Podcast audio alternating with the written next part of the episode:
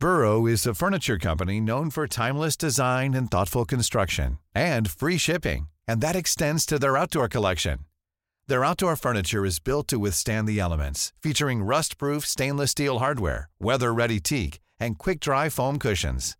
For Memorial Day, get 15% off your Burrow purchase at burrow.com slash ACAST and up to 25% off outdoor. That's up to 25% off outdoor furniture at burrow.com slash ACAST.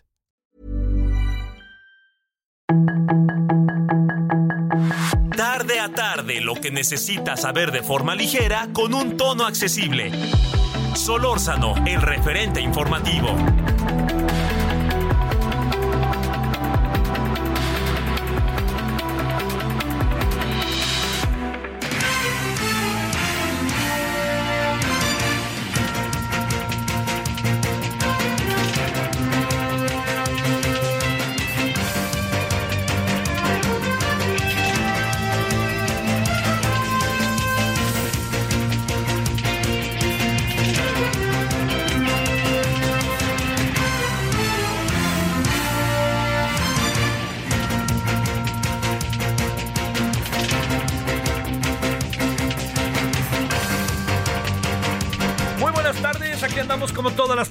Gracias que nos acompaña 17 con 1 en la hora del centro. Quincena, así que cuídala los cacos. 15 de agosto de este 2023, 98.5 de FM, Heraldo Radio. Su servidor Javier Solórzano les saludo en nombre de todas y todos quienes hacen posible la emisión. Eh, muchas gracias, Heriberto. Ayer que me hizo el favor de estar aquí, ¿sabe qué pasó ayer? No llegó el vuelo a la hora que iba a llegar. Y yo fui a una cosa de chamba, me fui el sábado como el mediodía y el lunes en la mañana eh, estaba el vuelo y pues no fue, no se hizo posible. Me, me inquieta mucho como parte de la sociedad mexicana, no creo que uno esté hablando en nombre como de un sector de la población y estas cosas ahí que luego caen en, en terrenos este pues sumamente ya sabes de- discriminatorios para un lado para otro no pero bueno, yo fui a un vuelo, una cosa de chamba, regresé y este eh, en las condiciones del Aeropuerto Internacional de la Ciudad de México, en lo que corresponde al servidor Terminal 2, sí son en verdad este, muy preocupantes. Es un hacinamiento primero, que es muy grande. El hacinamiento tiene maneras de resolverse, en la medida en que crezcan los aeropuertos, ¿no? No van a crecer en el AIFA, ¿eh? No veo que sea esa como la alternativa, ¿no? Sin dudar que el AIFA, pues espero que no sea un elefante blanco y que tarde que temprano pueda ser accesible, pero quienes le están diciendo no al AIFA, en mi impresión, son los ciudadanos, ¿no? Son los pasajeros. Y también le cuesta mucho trabajo a las empresas moverse hasta allá, todavía. Y va a seguir siendo, porque traemos un nudo brutal para salir de la Ciudad de México y acercarnos a esa zona por donde fuera. O sea, el asunto, por más vías rápidas que pongan de acceso, va a ser muy difícil. O sea, la clave es llegar a esas vías de acceso. Porque antes de llegar a las vías de acceso, el asunto es muy difícil. Y también si las líneas aéreas quieren irse para allá. No es casual que ya le hayan dicho a Aeroméxico que no puede este, estar en la Terminal 1. ¿Por qué? Pues porque lo que quieren es, este, ya ve que algunos vuelos de Aeroméxico se van a Terminal 1, pues, pues, está muy claro porque le quieren mandar al AIFA, ¿no? Y Aeroméxico pues ha hecho ahí lo que puede, y no, lo que más le conviene a Aeroméxico es ni abrir la boca, ¿no? Más allá de todas las críticas que se merezca esta línea aérea. Pero le digo también otra cosa, a la llegada, que yo fui al extranjero, cuando llegamos, eh, el vuelo que yo venía venía lleno y ah, tardamos un buen rato en pasar, ¿sabe? Y, había más, había más pasajeros en la línea de las personas que son extranjeras y que vienen al país, había más ahí que en el nacional. Yo creo que éramos como 800, algo así. Yo calculo, no soy muy bueno para los números, para, esa, para la... No, yo nomás me, me, guío, me guío en si el estadio está lleno o medio lleno o vacío, ¿no? Y eso es desde chico. Pero a lo que me quiero referir es que nada más había cuatro o cinco personas atendiendo en, y este y luego pues hay muchas medidas que naturalmente los que trabajan en migración pues tienen que preguntar, ¿no? Si llega alguien, por ejemplo, con un pasaporte argentino, pero ya tiene la entrada y salida de México, pues hace una que otra pregunta y esa que otra pregunta puede alargarse en la medida en que no esté claro este, para hablar de un argentino, lo que yo vi, un venezolano, estadounidenses que iban adelante de mí, que tenían permiso para entrar y salir del país, pero que al, al, entrar, pues les hacen más preguntas. Entonces, ahí como que, ¿no? Y luego como la Marina ahora se va a encargar, luego también ahí sale uno y lo dejan en el pasillo un rato. Entonces, yo, yo creo que no me, voy a, no me voy a meter otra vez en ese terreno famoso de si, si este si, de, si, si, se debió construir el otro aeropuerto o no, porque ese ya es un asunto hecho. Sí creo, como lo dije en su momento y lo escribí e hice mesas redondas sobre el tema cuando trabajaba en otro lado, que a mí me pareció que la consulta del presidente no fue una consulta integral, ¿no? Eh, fue un poco una consulta para acomodar las cosas a, a la decisión que se quería tomar. Y este si se le preguntó a los vecinos, pues tienen razón, ¿no? Pero igual a los vecinos de la IFA se les iba a preguntar, y acuérdense que la IFA no es un aeropuerto nuevo, es la reconstrucción de un aeropuerto que ya existía, que ahí las cosas cambian. Igual pasa con la Terminal 1, ¿eh? aunque yo tengo tiempo que no viajaba y, este, y ahora en la Terminal 2 sí encontré las condiciones de un gran hacinamiento, como, ¿sabe qué? Como poca operatividad, como que, como que poco, ¿qué, qué le diría yo? Poco avisados para dirigir el aeropuerto, lo que incluye a los que trabajan en el aeropuerto. No generalizo, pero sí buena parte de eso. Entonces, pues también, ¿no? Y luego, pues, mm, digamos, este, este hacinamiento lleva a que luego los pasillos estén muy llenos por la cantidad de personas que hay y que se metan a restaurantes etcétera. Pues digo, cada quien está en su derecho, eso yo no lo juzgo. Lo que sí me parece que es importante ver es que ese aeropuerto este, en cualquier en cualquier momento va, va, a, explotar y lo digo metafóricamente no va a tener seguramente un gran problema por el hacinamiento no por el hacinamiento. Y luego de repente otra cosa más es este créame que no ando de sofisticado le pido que me lo crea pero es un poco también como me pasa a su servidor que trabaja en la Cámara de Senadores, los olores a caño son, pero consistentes, consistentes, ¿no? Entonces, eso, yo entiendo que muchas cosas pueden pasar, que hay explicaciones, pero es una de las cosas también que hay que arreglar, ¿no? En la Cámara de Senadores están tratando de arreglarlo. Este, algo pasó ahí, me contaron un día, pero están tratando de arreglarlo, pero de cualquier manera está ahí el asunto. Bueno, entonces se lo cuento agradeciéndole a Heriberto, que haya estado el lunes. Y esa es la razón, no de los olores, sino más bien que el vuelo, todo ya lo que ya le conté. El, el vuelo, debo decirlo, que no, no fue la autoridad mexicana. El, este, lo que sí le puedo decir es que el vuelo llegó a tiempo, pero todo se fue alargando, la entrega de maletas, pues bueno. También pasajes de cualquier aeropuerto, ¿eh? Porque tampoco crea que uno va a poner cara de que, ay, es que en México sí y en otros lados no. Ay, debería de ver lo que pasa en otros aeropuertos. Si usted ha tenido la oportunidad de viajar, perdóneme, en Nueva York le pueden tardar unos años, este, en Madrid le pueden tardar unos años, y eso hablo de lugares a los que he ido. Eh, afortunadamente me han invitado así y he ido de trabajo, ¿no? Este, pero se lo, se lo digo, ¿no? Este, en, Roma, otro tanto, el Fiumicini, el Fiumicino, perdón, este, eh, bueno, y otros lados, ¿no? Este, cuando fuimos al Mundial para el Canal 11 de, de fútbol, en Moscú también tardamos un buen rato, buen, buen, buen rato, ¿no? Así en poder salir. Pero bueno, todo esto uno lo entiende, es la dinámica del mundo. El 11 de septiembre le cambió, del 2001 le cambió la vida al mundo. Entonces, ahora tenemos que tener más cuidado y tenemos que ver las maletas y luego uno pasa y tardan años en México y en Estados Unidos, para los dos lados. Y este y entonces si van cambiando a la gente que atiende, sobre todo en México, pues luego los humores brincan porque da la impresión de que también los cambian con un sentido pero llegan nuevos y entonces los nuevos están, son nuevos, ¿no? Son nuevos y tienen que empezar a ser. Bueno, todo eso reflexión que tiene que ver con un ir y venir rápidamente de chamba, este, que tuve padrísima, que algún día espero yo verla fructificada para que usted la pueda ver eh, a través de un documental.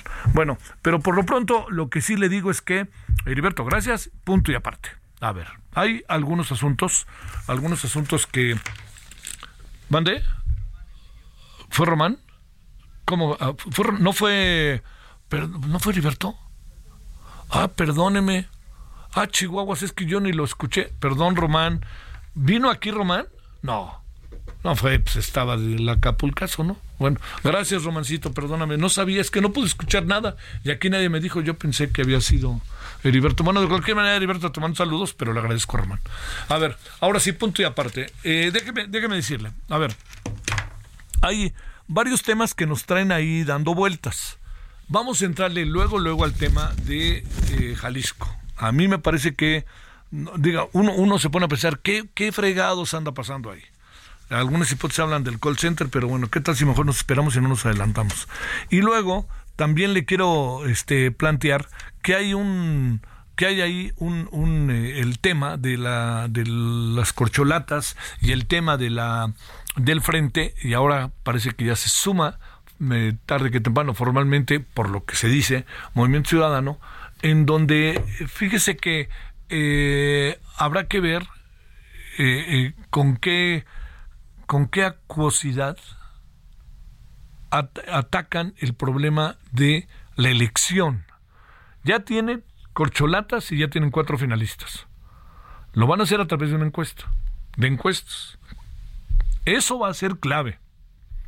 No va a ser clave hasta la pregunta.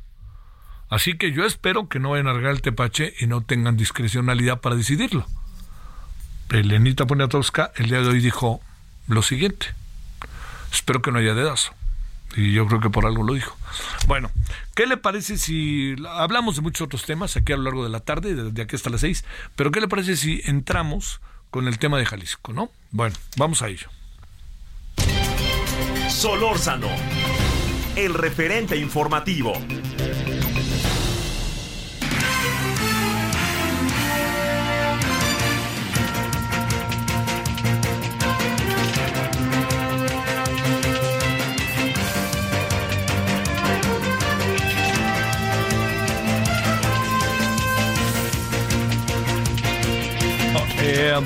Ahí me cuenta Isaías allá arriba de la redacción. Híjole, híjole, híjole, no sé si sea la mejor decisión. Eh, Francisco Javier Cabeza de Vaca será coordinador del Frente Amplio por México en materia de seguridad. No, no, no, es que, es que yo ayer me permití escribirlo hoy, que tiene que ver con, híjole, el Frente por el Frente Amplio tiene muchos vericuetos, ¿no? Pero uno Uno de ellos es que cuando dicen que vamos a regresar al pasado, no es que necesariamente vaya a ser de manera estricta, ¿no? Pero sí personajes que han sido señalados y han estado ahí nos van a causar, le van a causar al frente y le van a causar, nos van a causar a los ciudadanos dudas. Así que bueno, Francisco Javier Cabeza de Vaca será coordinador del Frente Amplio por México en materia de seguridad. La recuerdo, era el gobernador de Tamaulipas y la recuerdo, anda en Estados Unidos porque si entra a México le van a... Todo indica que podrían eventualmente detenerlo por diferentes delitos.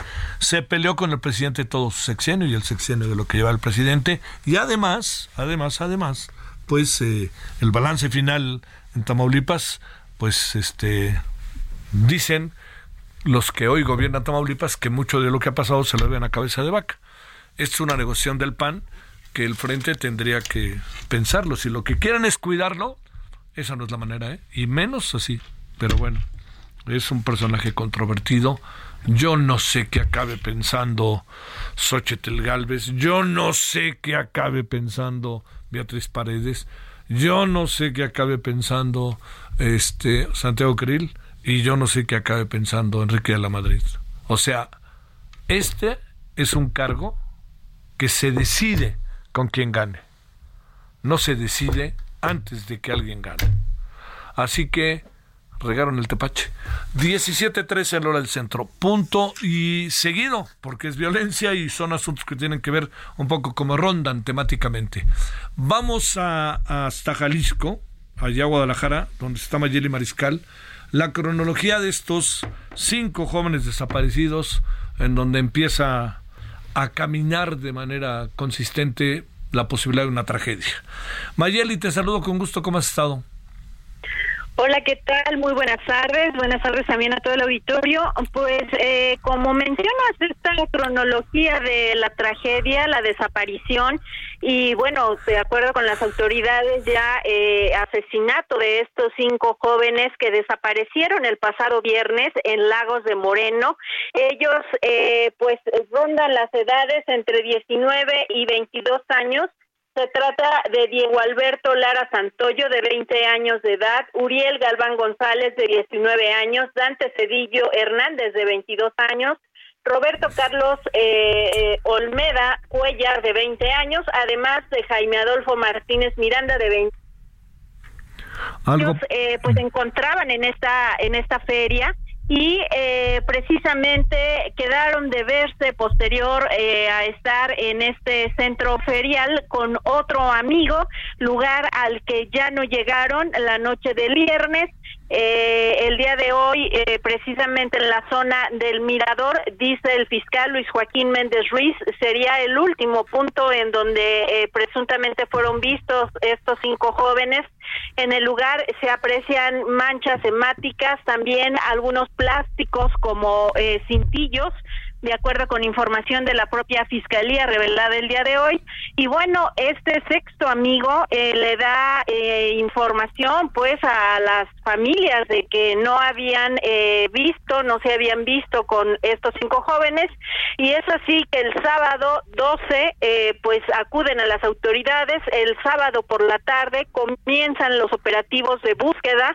Y el día de ayer por la noche alrededor de las nueve y media es cuando se llama a los familiares a que acudan a las instalaciones de la Fiscalía Regional allá en Lagos de Moreno, en donde eh, pues se les presenta una serie de materiales, un video y también fotografías, donde hay cinco jóvenes eh, que bueno coinciden con las características físicas de estos eh, desaparecidos en estos videos, en estas fotografías se aprecian eh, pues eh, hincados, eh, también maniatados y pues en el video se ve eh, cómo son asesinados, incluso eh, pues coaccionados para hacerse daño entre sí. Ahora, eh, pues las autoridades también confirman que a las 2.30 de la madrugada ya de este martes, en eh, la carretera Encarnación de Díaz Lagos de Moreno, a las 2.30 eh, se atiende un eh, incendio de un vehículo al arribar ahí, eh, pues se encuentran al interior del vehículo restos presuntamente humanos, así lo mencionó el fiscal Luis Joaquín Méndez Ruiz. Estos restos eh, serán analizados ya por el Instituto Jalisciense de Ciencias Forenses y se presume que pueda tratarse de al menos uno de estos cinco jóvenes. Eh, ya se estará informando por parte de las autoridades. El día de hoy también señalan que, bueno, un inmueble fue asegurado al interior del inmueble eh, se encuentra droga, armas, eh, incluso algunas placas de vehículos con reporte de robo. Y confirma también el coordinador de seguridad, Ricardo Sánchez Berúben, que se estará solicitando hoy mismo a la Fiscalía General de la República que atraiga la investigación esto luego de que se presume que pues eh, se trata de un acto de crimen organizado, de acuerdo con lo recabado por las autoridades y eh, pues estamos atentos. Eso es lo que ha pasado, Javier, hasta estos momentos. Las familias obviamente pues continúan con la búsqueda. Hay que eh, ser muy claros. Los jóvenes no han sido localizados se confirma por parte de la Fiscalía a partir de este material audiovisual que presuntamente sí son ellos y que sí fueron asesinados, pero sus restos aún no han sido localizados. Oye, ay Mayeli, qué drama. Nada más para cerrar, que le vamos a entrar al tema en un momentito con Víctor Hernández. Este, déjame plantearte, eh, no hay ninguna hipótesis eh, de algo que pudiera dar una idea en función de lo que hacían los jóvenes o sus actividades, a lo que se dedicaban o a que pues simplemente estuvieron en el peor lugar en el peor momento? Pues no hay una hipótesis como tal. Eh, hasta estos momentos eh, se habla de que, bueno, ellos son amigos de hace muchos años. Uno de ellos, incluso estudiante eh, del Centro Universitario de los Lagos, sexto semestre de Ingeniería Industrial, de acuerdo con el rector general de la Casa de Estudios, Ricardo Villanueva. Y pues aparentemente sería si usáramos pues alguna versión o alguna, sí, posible eh, pues acción respecto de estos hechos tendría que ser que estuvieron en el lugar eh, y en el a la hora eh, pues que no era la indicada. Qué horror. Las familias en el drama, ¿no? Terrible, ¿no? Así es, y sobre todo por este vacío de información que también hay que decirlo. Ayer eh, se generaron una serie de versiones en donde algunos medios incluso señalaban que ya habían sido localizados, la Fiscalía del Estado no daba información. Hasta el día de hoy, eh, alrededor de las dos ya este comunicado y da esta información, pero sí se generó eh, pues por ahí confusión y frustración por parte de las familias. Te mando un gran saludo, Mayeli, saludos allá hasta Guadalajara. Seguimos al pendiente. Muy buenas tardes. Gracias. Bueno, son ahora las 17.20 en la hora del centro. Víctor Hernández, profesor investigador de Seguridad Nacional en la Facultad de Derecho de la Universidad de la UP, de la Universidad Panamericana. Una opinión que es importante escuchar. ¿Qué ve él de estos asuntos? Víctor, te saludo con gusto. Gracias, como siempre. Buenas tardes. Javier, buenas tardes, gracias por la invitación. ¿Qué supones que está pasando aquí, que se liga también a la desaparición de otros jóvenes que aparecieron también asesinados? ¿Qué supones que andamos aquí en este tema? La Fiscalía está haciendo una investigación muy detallada. A mí me llamó particularmente la atención que subieron fotografías donde estaban analizando las computadoras de los jóvenes desaparecidos, probablemente siguiendo la hipótesis de que esto se trataba de a lo mejor una emboscada o de algún evento eh, más grande donde ya habían acordado o habían sido atraídos antes de ser desaparecidos. Eh, también, pues, eh, es profundamente sospechoso lo que hemos encontrado de información en torno a los vehículos. Un vehículo calcinado, otro abandonado sin huellas de violencia. en particular, el vehículo calcinado podría a lo mejor hablar de una intercepción de, de, los jóvenes y pues bueno, eh, la crisis de desapariciones en México es de proporciones bíblicas. Tenemos registrados en el marco de la guerra contra el narcotráfico 100.000 desapariciones, que si a eso le sumamos los 400.000 homicidios que han habido en los últimos 17 años en el marco de la guerra contra el narcotráfico, pues ya nos hablarían de que hemos rebasado el umbral de medio millón de personas asesinadas o desaparecidas en el marco de esta trágica estrategia de seguridad. Em, la Fiscalía de Jalisco ha sido muy sobria en los indicios. De momento narra que pues eh, el vehículo calcinado eh, o el cateo que también se hizo de un domicilio donde se encontraron armas, de momento todavía no se dice contundentemente que están relacionados, pero también la propia fiscalía admite que algunos de los familiares han visto este video que circula en redes sociales y que algunos sí han reconocido a sus familiares dentro de ese video, pues lo cual llevaría ya a una conclusión que nos lleva más a tender pensar que en efecto ya fueron asesinados. ¿Qué, hipótesis, eh, eh, es, digamos, eh, si empezamos como el gobernador de Veracruz que diga es una bronca entre ellos, no lo ha dicho el gobierno de Jalisco, pero tarde que temprano a lo mejor caeríamos en eso. El presidente dice que están investigando. Te preguntaría qué hipótesis podría ser realmente, digamos, fuerte para esto, tomando en cuenta que son cinco jóvenes, incluso muy conocidos en su lugar de origen. La típica víctima de homicidio en México es el adulto joven, es decir, el adulto entre los 18 y los 35 años. Y hay muchas razones por las cuales puede desatar eh, un conflicto que acabe en la muerte de una persona. Eh, el, el, más común, que ya es una cantaleta que cansa de parte de las autoridades, es el famoso es un ajuste de cuentas. El siempre hablar de que son temas de narcotráfico y que la persona estaba en el lugar equivocado, en, la, en, el momento equivocado, eso no explica nada desde una perspectiva forense. Y bajo esa cantaleta, eh, pues se ha ocultado estos 400 mil muertos que hemos tenido a lo largo de la guerra contra el narcotráfico. Pero a ver, por lo general, entre jóvenes, ¿cuáles suelen ser los temas de conflicto? Pueden ser temas de relaciones, temas de narcotráfico. Por eso no, no, creo que sea casualidad que dentro de lo que presentó hoy la Fiscalía haya este análisis de los teléfonos, de las redes sociales, de las computadoras de las víctimas, un poco para rastrear si había alguna hipótesis de conflicto ahí.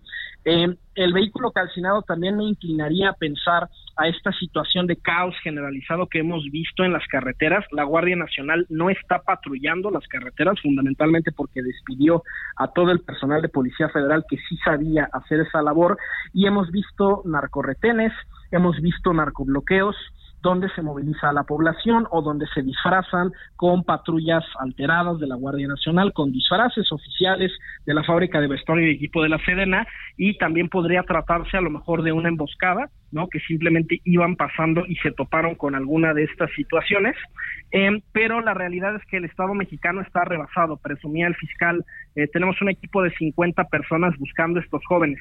Híjole, si eso es lo único que puede destinar un estado entero como Jalisco, con los recursos y la prosperidad que tiene, pues me preocupa qué ocurrirá en otras partes del país. Claro. Víctor Hernández, te mando un gran saludo como siempre y agradecimiento por tu participación. Muchas gracias por el espacio. Mi Twitter, arroba arbitrus1805. Gracias, Víctor. Víctor Hernández. Bueno, vamos a una pausa, vamos a regresar. Le cuento con qué. Se suspende la ley de ciencia. ¿Qué quiere decir esto? Y vamos a hablar también con que el INE le quieren quitar presupuesto. Vamos y regresamos. El referente informativo regresa luego de una pausa.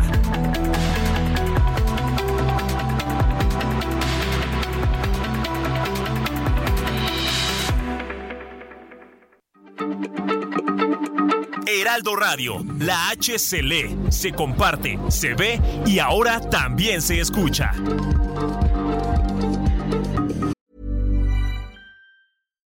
Millions of people have lost weight with personalized plans from Noom, like Evan, who can't stand salads and still lost 50 pounds. Salads, generally, for most people, are the easy button, right? For me, that wasn't an option. I never really was a salad guy. That's just not who I am. But Noom worked for me. Get your personalized plan today at Noom.com. Real Noom user compensated to provide their story. In four weeks, the typical Noom user can expect to lose one to two pounds per week. Individual results may vary.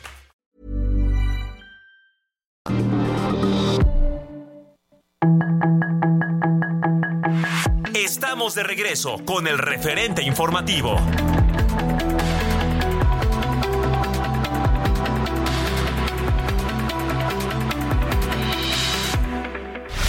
En el referente informativo le presentamos información relevante.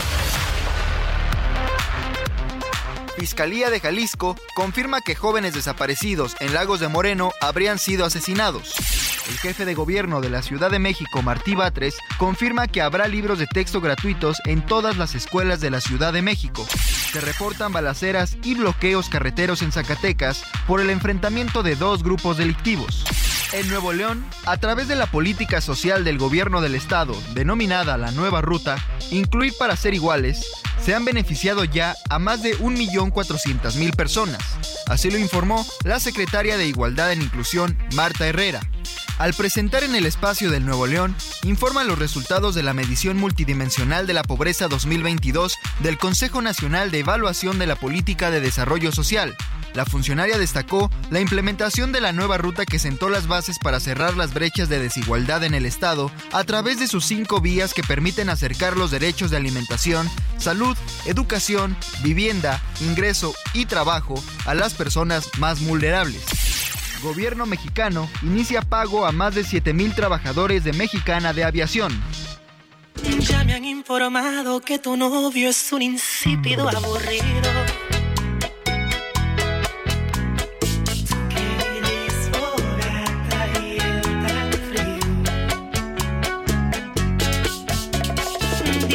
amiguita que celoso no quiere que sea tu amigo.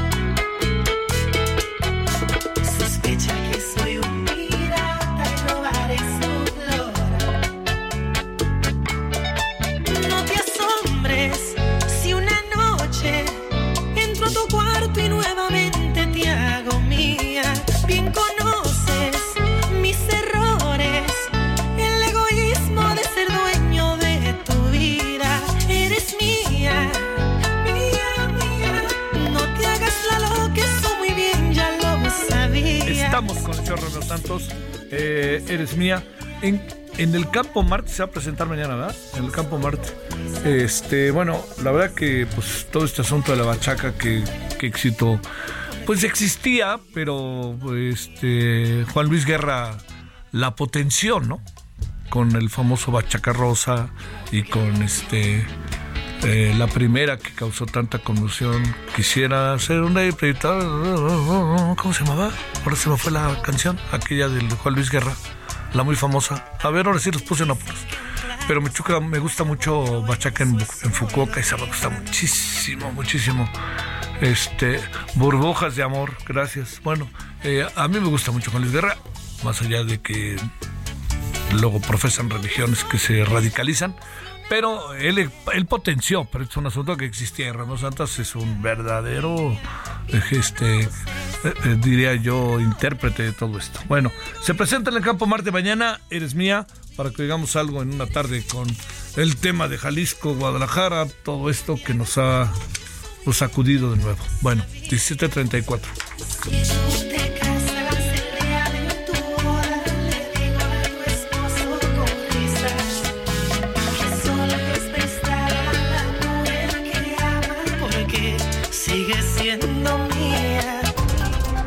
Solórzano, el referente informativo.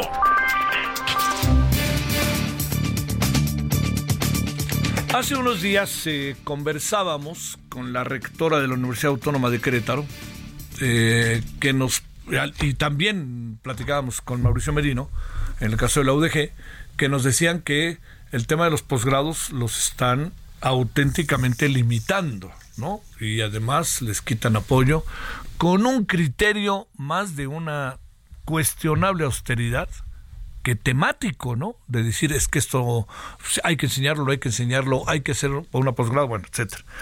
Entonces, este, además de ese tema y otro que tenemos que es la suspensión eh, definitiva contra la nueva ley de ciencia y tecnología, pues qué mejor que hablar con Toño Loscano, biólogo y científico mexicano especializado en biología evolutiva y divulgador de la ciencia, y por ahí anda escribiendo cada 15 días, creo, ahorita me diré él, en el periódico este Reforma. Antonio, te saludo con mucho gusto, ¿cómo has estado? Gracias, Javier, buenas tardes, encantado, mira, tus órdenes. Oye, ¿cada cuándo es? Eh, es cada mes. Cada mes, yo te siento Pues debería ser cada 15 días, conce que lo dije yo. Este, eh, muchas gracias. Este, es difícil, ¿eh? exige una disciplina que no es fácil. Sí, claro. Bueno, es que nosotros estamos más en la cotidianidad y a lo mejor nos volvemos, hay que reconocerlo, menos escrupulosos que ustedes, ¿no? Que ustedes sí saben que un número, un dato, una palabra, este, eh, viniendo de ustedes, sí adquiere una dimensión, pues para que no pase de por alto, ¿no? Bueno, a ver, este, entremos. Primero, Hablemos de la suspensión de la ley de ciencia. ¿Cuál es eh, lo que viene? ¿Qué es lo que piensas? ¿Cómo viste las cosas, Toño? Bueno, mira, lo primero que hay que decir es que todos recordamos el desaseo legal, las prisas con las que Morena y sus aliados aprobaron la ley y eh, fue tal el desorden legal, los errores que se cometieron, que de manera muy natural entraron eh, las quejas, los requerimientos a la Suprema Corte de Justicia para que le echara para atrás. Eh, yo quisiera aquí hacer notar los eh, el papel que jugaron los legisladores de oposición, muy particularmente Beatriz Paredes, que con argumentos muy sólidos lo defendió que se retirara esa ley, la declaración de hace unos días de Santiago Krill, etcétera, ¿no? Eh, pero el hecho concreto es que ese es un proceso largo. Creemos que probablemente para fin de año a lo sumo la ley será derogada, lo cual es grave porque deja un vacío legal. Eh, yo no sé, no conozco, no soy un experto ni remotamente en derecho, no sé si eso hace que la ley anterior vuelva a aplicarse o qué sé yo, pero en el Inter eh, distintos grupos de investigadores, de organizaciones académicas han eh, solicitado amparos y eh, un juez federal otorgó la suspensión definitiva de la ley de, respecto a 37 amparos que se presentaron y es un es el juez cuarto de distrito en la ciudad de Nuevo León. eso es lo que sabemos. eso es algo que da mucho gusto, hay que leer la ley con ojos de legislador, con ojos de abogado, para ver si los amparos efectivamente pueden funcionar. Pero hace rato el CONACIT eh, sacó eh, un comunicado a propósito de estos amparos, donde afirma que la Ley General de Materia de Humanidades, Ciencia, Tecnología e Innovación tiene plena vigencia. Déjame leer unas cuantas líneas del primer párrafo del comunicado de, de CONACYT. Muchas gracias. Dice, frente a la constante manipulación informativa a la que han recurrido organizaciones opositoras al derecho humano a la ciencia para desacreditar la transformación de la política nacional en materia de investigación humanística y científica y sigue. Pero si uno se fija en el segundo renglón que de lo que leí dice las organizaciones opositoras al derecho humano a la ciencia, nadie, absolutamente nadie de los que nos hemos quejado de la ley, de los que han eh, propuesto y ganado los amparos, de los que la han criticado, nos oponemos a la ciencia. En primer lugar, el derecho humano a la ciencia es un derecho consagrado en la Constitución. En segundo lugar, si uno revisa la actitud de multitud de individuos y organizaciones, incluyendo universidades, lo que uno va a ver es que son grupos, personas comprometidos con la divulgación, con la educación en ciencia, con la investigación científica. Quien claramente se está oponiendo al derecho humano a la ciencia es el CONACIT, con H, eh, dirigido por la doctora Elena Álvarez Bulla, porque basta leer la ley que ella presentó, la iniciativa de ley, para darse cuenta de la cantidad de contradicciones que tiene. Le quita, por ejemplo, la posibilidad de hacer investigación, de eh, obtener becas, de eh, hacer eh, enseñanza de calidad, de hacer investigación a las universidades privadas de entrada y se olvida, por ejemplo, de la calidad de la investigación que se hace en instituciones como la Universidad Iberoamericana, para no ir más lejos. Sí. Ahora, eh, déjame completar esto con algo que es absolutamente, absolutamente aterrador en términos de la perversidad con la que juegan tanto los responsables de comunicación social del CONACYT como sus directivos. Eh, hace unos días se anunció eh, la suspensión de una serie de apoyos a los posgrados. Y aquí yo creo que es importante aclarar que entre el desorden brutal que hay con los libros de texto de primaria hasta el nivel de posgrado, lo que estamos viendo en el gobierno actual es una incapacidad para fomentar la enseñanza, para fomentar la educación desde el nivel elemental, desde el nivel primario hasta los posgrados. Eh, con unos criterios que no han quedado aclarados en modo alguno, eh, lo que la doctora Álvarez Buya o lo que el CONACYT de la doctora Álvarez Buya anunció era que se suspendían becas en una proporción aterradora a los posgrados.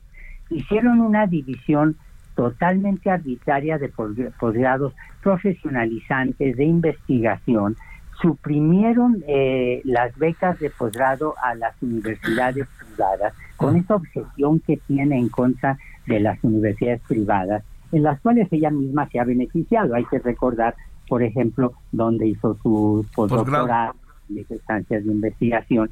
Y lo que tú te das cuenta es que eh, no hay lógica alguna en lo que está haciendo. Los posgrados representan la posibilidad que la gente ya con una licenciatura se vaya especializando en áreas muy específicas. Esos son los doctorados. Yo, por ejemplo, estudié biología, la licenciatura en biología, y el postdoctorado, el doctorado y el postdoctorado, yo nunca lo hice como tal, pero el postdoctorado te van permitiendo orientándote a campos muy específicos donde tú ya desarrollas todo tu potencial. Lo, aquí varias personas hemos solicitado eh, por transparencia que se nos digan con qué criterios se suspenden las becas y no se nos ha respondido. Es decir, todo lo que indica es que parece haber una actitud absolutamente voluntariosa, absolutamente irracional, en donde dependiendo de caprichos se está dañando la formación de académicos, tanto para eh, áreas de investigación como para la profesionalización, en una serie de áreas que van desde el derecho, desde la administración, hasta eh, investigación científica del nivel más refinado. Y esto sí es oponerse al derecho humano a la ciencia. Yo quisiera terminar este, esta introducción, este breve comentario, si me lo permites, diciendo que hay algo que yo no termino de entender y es esta obsesión caprichosa, voluntariosa de una académica, de una persona con buen currículum eh, científico, como es la doctora Álvarez Bulla, por estarse negando a acatar la ley. A ella le gusta vivir en el desacato. Eh, no me gusta mencionar mi caso concreto, gané los amparos con los cuales eh, eh, se suspendió la expulsión que ella pretendía hacer de mi participación en las comisiones calificadoras del ESNI pero por ejemplo no ha cumplido con la ley plenamente, porque formalmente los abogados, eh, perdón, los jueces la obligan a pedirme disculpas públicas en todos los medios donde fui ofendido, vilipendiado y mentido sobre mi, actuación en las comisiones del SMI. Yo puedo vivir sin esas disculpas, no las necesito, pero la ley la obliga, no lo ha hecho. La ley obliga a que se cumplan una serie de requisitos para que una legislación sea aprobada. Las violentaron de una manera brutal. Entonces, sabiendo que ya están los estertores de su administración, sabiendo que le quedan unos cuantos meses, que fue la, el ave de las tempestades en el mundo académico, en este gobierno, uno no entiende qué es lo que pretende. Híjole, híjole. A ver, eh, Antonio, déjame preguntarte sobre, a ver, sobre el tema de la suspensión. Ella dice que el asunto, dice Conacit, eh, hablo de la directora, este dice que el asunto no para y que sigue. hacerlo acorde a lo que decide un juez, entiendo que es un desacato, ¿no? Absolutamente. O sea, dicho de otra manera, está violando la ley ante la decisión de un juez. El propio presidente, contra viento y marea y que no le gusta ni de broma eso, acabó aceptando el tema de Xochitl Galvez. Así es, así es. Yo no entiendo, de veras que no veo lógica en esa obsesión de querer imponer su voluntad contra la mayoría de la comunidad académica, contra la mayoría de la investigación científica, eh, de las gentes que hacen investigación científica y contra la legislación, contra lo que dice un juez. Ahora, déjame decirte algo que es muy interesante. Hay muchas organizaciones académicas y muchos individuos, que muchísimos que nos estamos movilizando para hacer un plan de eh, anulación de esta ley, para meter los amparos, para proponer una agenda de investigación científica para que los precandidatos a la presidencia del partido que sean tengan a su disposición la posibilidad de reconstituir y mejorar eh, el aparato científico mexicano. El daño que la doctora Álvarez Bulla ha hecho es verdaderamente inconmensurable. El daño que el gobierno actual está haciendo a la educación desde el nivel elemental, con los libros de texto, hasta el doctorado es verdaderamente inconcebible. Tú no construyes, no democratizas un país de esa manera. A ver, las quejas, te decía yo en la introducción para cerrar, Toño, de la rectora de la Universidad Autónoma de Querétaro, me parece una rectora formidable, por cierto, y de Mauricio Merino, como profesor investigador de la Universidad de Guadalajara, eh, nos pintan en el tema de los posgrados un panorama muy desolador, ¿no? Muy, muy difícil. ¿Qué podríamos pensar, ver de todo esto? Pues lo primero es que eh, la doctora Álvarez Bulla tiene un proyecto muy particular de cómo deben ser los posgrados que se atiene más a sus caprichos que a la realidad. En este momento hay que decirlo a nivel mundial, hay gente que se está preguntando cómo deberíamos reorganizar los posgrados, cómo deberían formarse los investigadores, las científicas del futuro, pero esto no es, eh, eh, en el caso mexicano, a la doctora Álvarez Bulla no se le ocurrió lo que es más obvio, es hacer una convocatoria para que las instituciones de investigación superior, la Academia Mexicana de Ciencia, la Academia Mexicana de Medicina, etcétera, hiciéramos un proyecto colectivo de manera discutida, abierta, crítica, etcétera. No, aquí se impone la voluntad de ella.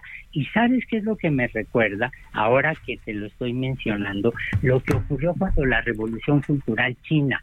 Yo tengo colegas, podría decirte los nombres, tengo colegas chinos que todavía recuerdan cuando, estando en las universidades, en plenas épocas de la Revolución Cultural, fueron enviados a las fábricas, fueron enviados a los campos a, a aprender supuestamente con los campesinos y toda la formación tan sólida que tenían en física, en matemáticas, en química, son las áreas que yo conozco del caso del caso chino, se sufrieron un atraso pavoroso del cual apenas se están recuperando y la recuperación, por cierto, vino cuando mucha de esta gente fue enviada a Europa o a Estados Unidos a eh, aprender las nuevas técnicas y luego fueron recogidos de nueva cuenta en el aparato académico chino. Tú no puedes hacer un cambio eh, con una pretensión democrática destruyendo lo que ya existe. Y como la doctora Álvarez Bulla lo que dice es que eh, se ve a sí misma como una agente de izquierda, hay muchas izquierdas posibles. Sería importante recordarle aquella frase de Lenin, de la gente que tira con el agua sucia de la tina al niño. Aquí se está tirando hasta la tina. bueno, Antonio Lascano, como siempre, te agradezco tu participación y muy buenas tardes. A tus órdenes, Javier, que estén bien, hasta luego. Tú mucho mejor. Bueno, eh, 17.49 en la hora del centro. Eh, pues bueno, todo está relacionado, ¿verdad? pero aquí vamos con el INE y algo que tiene que ver con el presupuesto. Resulta que quieren quitarle 27.300 millones de pesos de presupuesto para el 2024, siendo que las elecciones que vienen son las más grandes en la historia de México. A ver, Gustavo López Montiel, profesor de la Escuela de Ciencias Sociales y Gobierno del TEC de Monterrey. Gustavo, gracias como siempre por tu, por tu participación. Buenas tardes. Hola, ¿qué tal? Buenas tardes. Un saludo a toda la auditorio. ¿Qué pensar de esto? ¿Una opinión, Gustavo, querido? rápidamente, eh, lo que pasa es que el, presupuesto del INE es complejo. El INE paga muchas cosas. Eh, sin embargo, hay muchas cosas que pagan los estados en términos de una elección. En este presupuesto que el INE pidió son más de 30 mil millones de pesos, casi 34 mil, de los cuales 10 mil millones son para los partidos políticos, para las campañas, y el resto es lo que se usa para pagar eh, pues toda la, todo lo que el INE implica en términos de operación. El INE en un proceso electoral como el que va a haber eh, contrata mucha gente.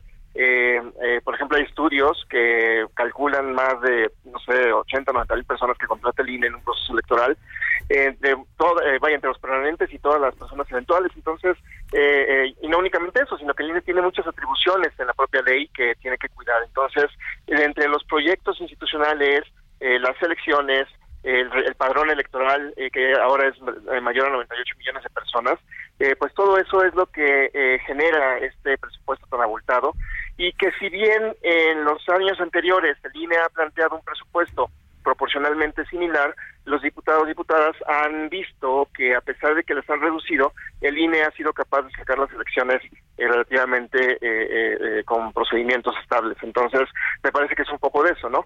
que asumen que el INE está inflando un poco el presupuesto y que hay cosas que el INE no tendría que estar gastando, que no tendría que estar gastando, y aún así el INE podría sacar una elección. Y me parece que es parte de ese de ese supuesto. Además, obviamente, de las de la de la necesidad que hay de mantener a un INE eh, relativamente presionado, pues obviamente por las decisiones que toma. ¿Qué le puede pasar al INE con esto y qué le puede al proceso electoral pasar? Y también tomando en cuenta las muchas irregularidades entre las cuales ya estamos, Víctor, eh, Gustavo. Pues creo que en una primera instancia el INE, eh, y como lo ha demostrado en el pasado, le da prioridad al proceso electoral. ha, tenido que cerrar pues espacios o o prescindir de gente, pero a final de cuentas eh, creo que el, INE como organización le da preferencia al proceso electoral y me parece que eso pues es eh, lo más relevante que hace el INE y que y, sin embargo también hay, hay algún un conjunto de elementos de decisiones que el INE toma, por ejemplo ahora dicen van a asumir los PREPs de todos los estados eso no quiere decir que el INE los vaya a pagar, los estados siguen pagando eso. O, por ejemplo, hay otro eh, planteamiento en el sentido de que van a asumir la impresión de todas las boletas electorales, tanto de los estados como del, como del proceso federal. El INE tampoco paga por todo eso, pagan los estados también. Entonces, me parece que habría que eh, eh, también ubicar la intervención en términos de, presupuestarios que los estados tienen, obviamente para pues complementar las actividades del INE. Me parece también que hay procesos que el INE podría eventualmente este, o que de hecho lo ha hecho, ha, restringido y aún así han generado elecciones este, limpias. la otra, el otro planteamiento tiene que ver con eh, pues lo que hacemos los ciudadanos, ciudadanas, ¿no? Al final de cuentas somos quienes participamos en el contexto del proceso electoral y quienes eh, cuidamos la limpieza de ese proceso. Supones, Gustavo, que no nos ponemos en riesgo, no se pone en riesgo la elección. Yo creo que, eh, como el INE lo ha demostrado, eh, hay cosas que se dejan de hacer que no necesariamente ponen en riesgo la elección. Yo creo que si ese presupuesto eh, vaya se recortara en otros en otros espacios, al final sí habría un, un, un, sesgo, pero eh, me parece que eh, si bien el, el, dinero es importante porque mantiene, permite al INE tener cierta capacidad de maniobra con respecto a los precios y, y los procesos que hace, eh, al final de cuentas podría sacar la elección. Obviamente tendría que sacrificar otros proyectos que al final de cuentas también son relevantes, aunque en el contexto de la operación de línea no son tan relevantes. Pero aquí hay un tema también importante. Los partidos políticos tienen más de, eh, un poco más de 3 mil millones de pesos más que lo que tuvieron en 2018.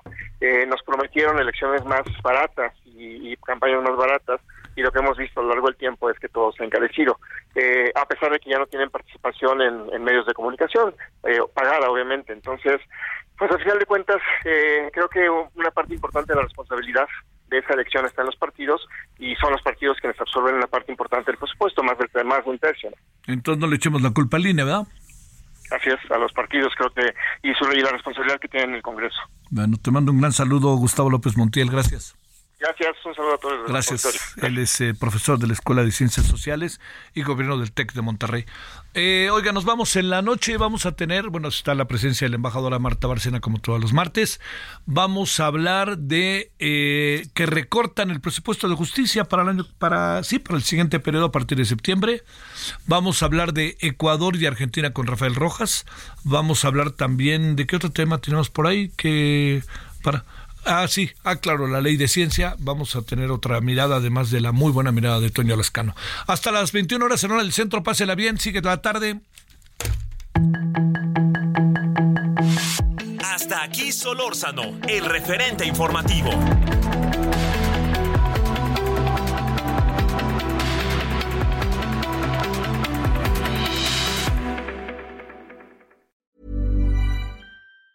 Planning for your next trip? Elevate your travel style with Quince. Quince has all the jet setting essentials you'll want for your next getaway, like European linen, premium luggage options, buttery soft Italian leather bags, and so much more. And it's all priced at 50 to 80% less than similar brands. Plus, Quince only works with factories that use safe and ethical manufacturing practices. Pack your bags with high-quality essentials you'll be wearing for vacations to come with Quince. Go to quince.com slash trip for free shipping and 365-day returns.